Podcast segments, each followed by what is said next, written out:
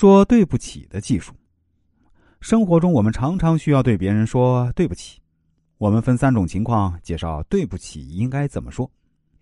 第一种是真正对别人造成困扰和不开心的时候；第二种是在工作中的某些重要时刻，我们要判断是否需要说对不起；第三种是别人指责我们并没有达到他们期待我们达到的目标的时候呢。第一种情况，无论是大是小，都没有不能接受的道歉。只有不能接受的敷衍。说对不起是一种对你内心的考验，你是真心承认自己对别人造成了伤害，还是给自己找各种各样的借口，或者是从根本上觉得说对不起只是为了摆平眼前的事儿？内心的想法不同，会让你的语言呈现不同的气势。啊，对不起，但我不知道，不就是晚来了二十分钟吗？你为什么这么生气？你不必这么生气，我说对不起还不行吗？你别再揪着这个问题不放啊，这个事儿啊，算我错了。很难想象以上三种说法是出自一颗真诚想道歉的心，仅仅是几个词儿就暗示道歉人有这么多勉强和不情愿。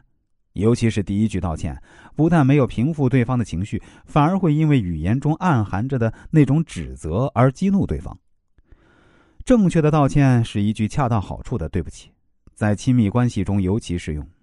当你的伴侣生气的时候，你不该先说对不起，而是说：“让我们一起来看看问题出在哪里。”你的伴侣多半情况下都不会拒绝这样的请求，因为对一个人来说，听到对方说一句“对不起”，不如听到对方说“以后不会再因为此类事件惹你生气”这样的话。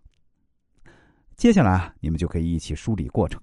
通过这样的方式，不但疏导了情绪，而且还避免了激化矛盾。因为当对方开始倾诉和表达的时候呢，两人都进入了理性状态。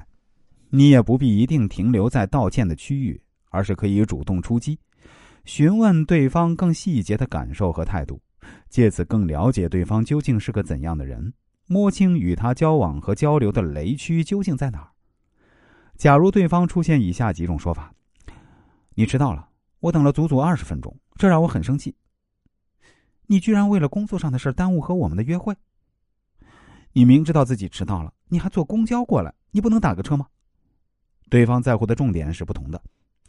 第一种说法是对方对于时间的态度很认真；第二种说法可以从对方看待迟到的原因上分析出对方并不要求你是一个事业型的人；第三种说法可以看出对方的消费观和你之间的差异。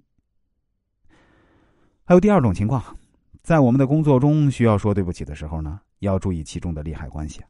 有的情况下，我们坚决不能说对不起。